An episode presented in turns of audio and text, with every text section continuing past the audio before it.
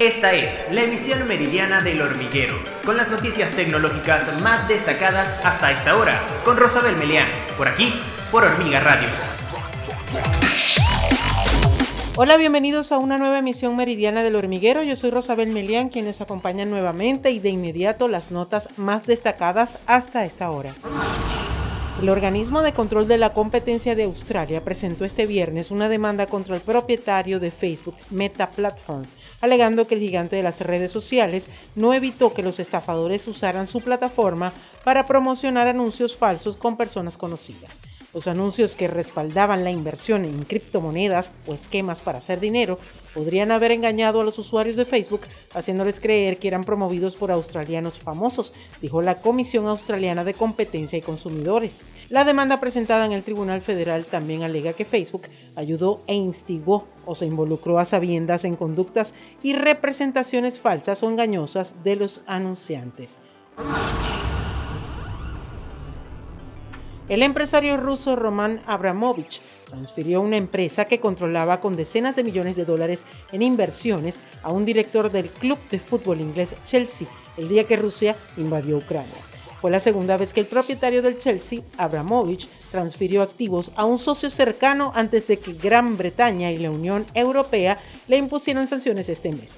Después de que Gran Bretaña fue inicialmente más lenta que Estados Unidos y la Unión Europea en imponer sanciones tras la invasión del 24 de febrero, los legisladores británicos se quejaron de que el gobierno estaba dando tiempo a los oligarcas para sacar sus activos del país antes de que se anunciaran restricciones.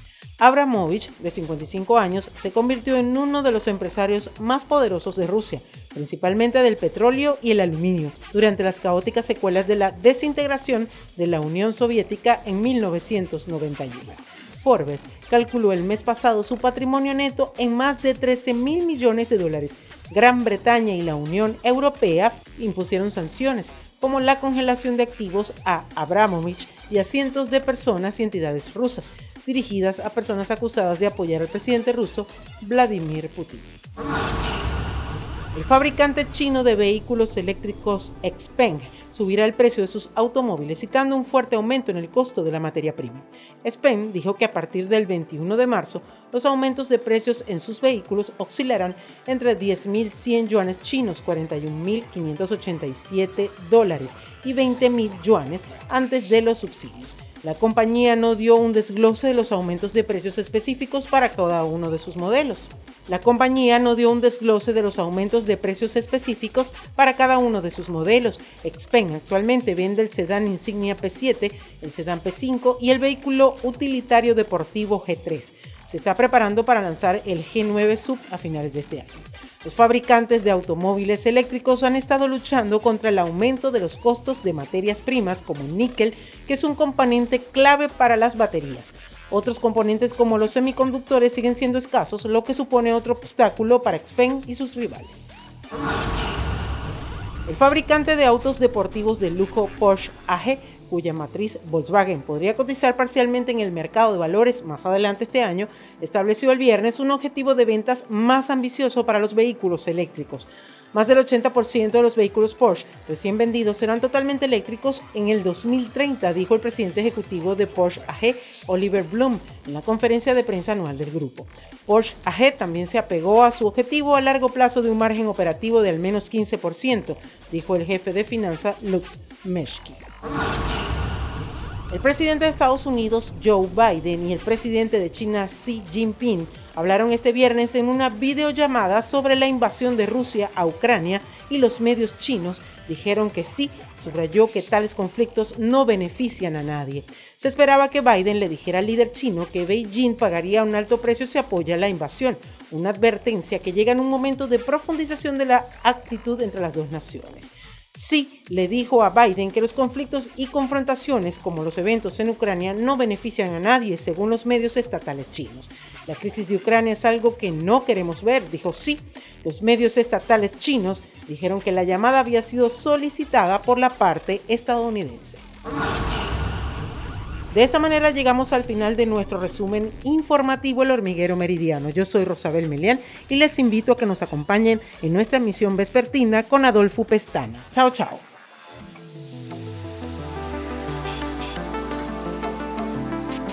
Esta fue la emisión meridiana del Hormiguero con Rosabel Melián, por aquí, por Hormiga Radio.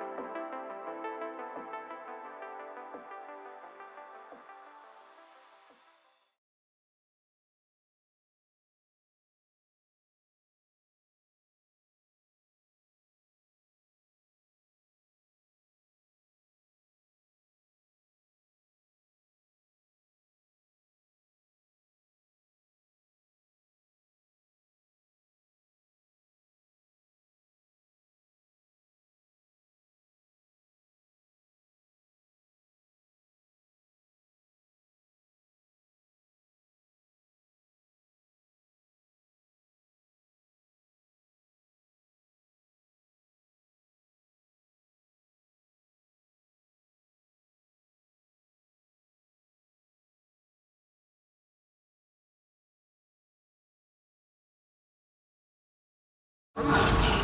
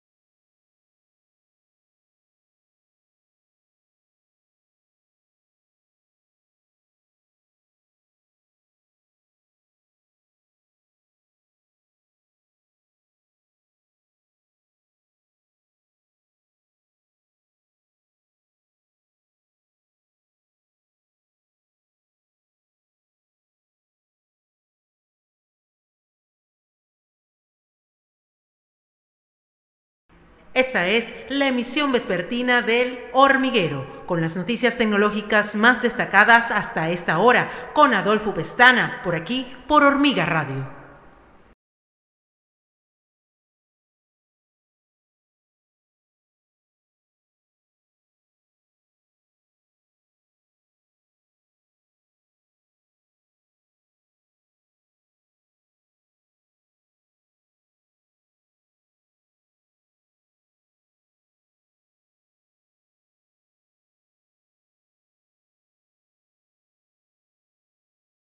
Esta fue la emisión vespertina de El Hormiguero con Adolfo Pestana, por aquí, por Hormiga Radio.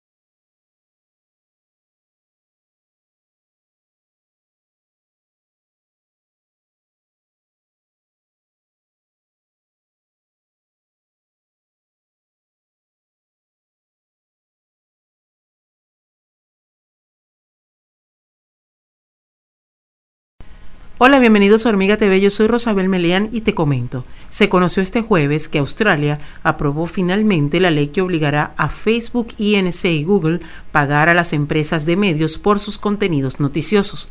Los resultados para la aprobación de esta ley convierten a Australia en la primera nación donde un árbitro del gobierno puede establecer el precio que las conocidas plataformas pagan a los medios nacionales si fracasan las conversaciones privadas. La nueva ley permite a las empresas de tecnología un periodo más largo para cerrar acuerdos con los medios antes de que intervenga el Estado.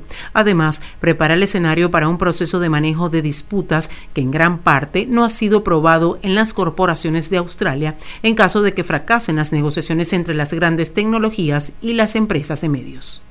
Yo soy Rosabel Melián, quien redactó y narró para ustedes y me despido, pero les recuerdo que pueden suscribirse y darle like a este video. Esto es Hormiga TV. Hola, bienvenidos a Hormiga TV, yo soy Rosabel Melián y te comento. Hoy se conocieron más detalles de lo que será la segunda generación de cámara frontal para móviles que funciona por debajo de la pantalla de la firma china ZTE, además el primer sistema de reconocimiento facial con este tipo de sensores. La compañía ha demostrado el funcionamiento de su nueva tecnología a través de un video compartido en una publicación en redes sociales. El sistema de reconocimiento facial de ZTE funciona a través de un solo láser transmisor y un chip sensible a la luz que permite que el usuario pueda situarse a mayor distancia del dispositivo. Además, ha alcanzado el nivel de seguridad requerido para funciones como los pagos móviles y permite también incrementar la densidad de píxeles del área de pantalla bajo la que se encuentra el sensor de 200 a 400 puntos por pulgada, así como una tasa de refresco mayor de 90 a 120 Hz. Yo soy Rosabel Melián, quien redactó y narró para ustedes y me despido, pero les recuerdo que pueden suscribirse y darle like a este video. Esto es Hormiga TV.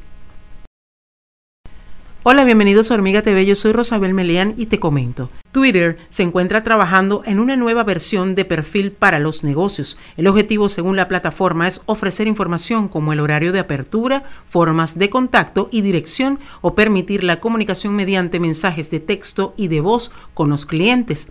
Twitter Business Profile forma parte de una prueba piloto localizada dentro de la aplicación web de la plataforma en una reciente actualización pública, donde las empresas pueden solicitar unirse a este perfil de negocio. En él pueden incluir información como el nombre de la dirección física y opciones de contacto o los días y horas de apertura que se mostrarán de forma pública. Yo soy Rosabel Melián, quien redactó y narró para ustedes y me despido, pero les recuerdo que pueden suscribirse y darle like a este video. Esto es Hormiga TV.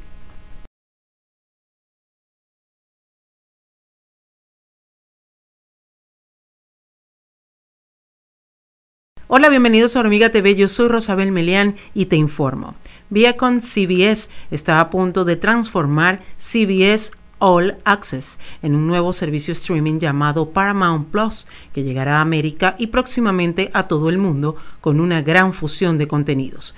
El catálogo de Paramount Plus estará conformado por más de 30.000 episodios de exitosas series, 2.500 títulos de películas y una gran fortaleza respecto a sus competidores, ya que ofrecerá más de 1.000 eventos deportivos en vivo y cobertura de noticias las 24 horas. Series como Halo, Frasier, Criminal Mind, iCarly, The Real World, Star Trek y Bob Esponja serán solo una parte del amplio contenido de Paramount Plus. Los usuarios del nuevo servicio también podrán disfrutar de películas como Un lugar en silencio 2 y Misión Imposible 7, además de 7.000 episodios de contenido para niños, 5.000 episodios de realidad y 6.000 episodios de comedia. Paramount Plus llegará a Estados Unidos, Canadá y Latinoamérica el próximo 4 de marzo por 5 dólares mensuales con anuncios o 10 dólares mensuales libres de publicidad. Se espera que Viacom CBS anuncie la llegada del servicio a Europa próximamente.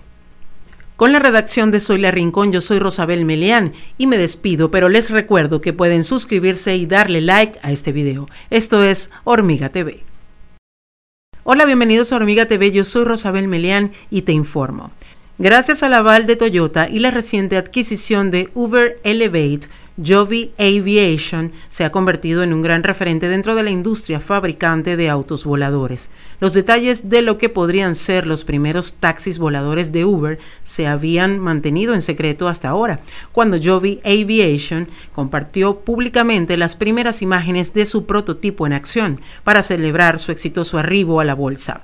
El eVTOL de Joby Aviation dispone de seis rotores y un total de cinco asientos, incluido el del piloto. Sus motores eléctricos le permiten despegar y aterrizar verticalmente gracias al posicionamiento de las hélices basculantes, que una vez en el aire pueden inclinarse y moverse también de forma horizontal el eVTOL de Joby Aviation consigue una velocidad máxima de 320 km por hora, además de una autonomía de 240 km con tan solo una carga. La compañía espera tener listo su servicio de taxis voladores para 2024 y operar en diferentes lugares de los Estados Unidos para la misma fecha. Con la redacción de Soy la Rincón, yo soy Rosabel Meleán y me despido, pero les recuerdo que pueden suscribirse y darle like a este video. Esto es Hormiga TV.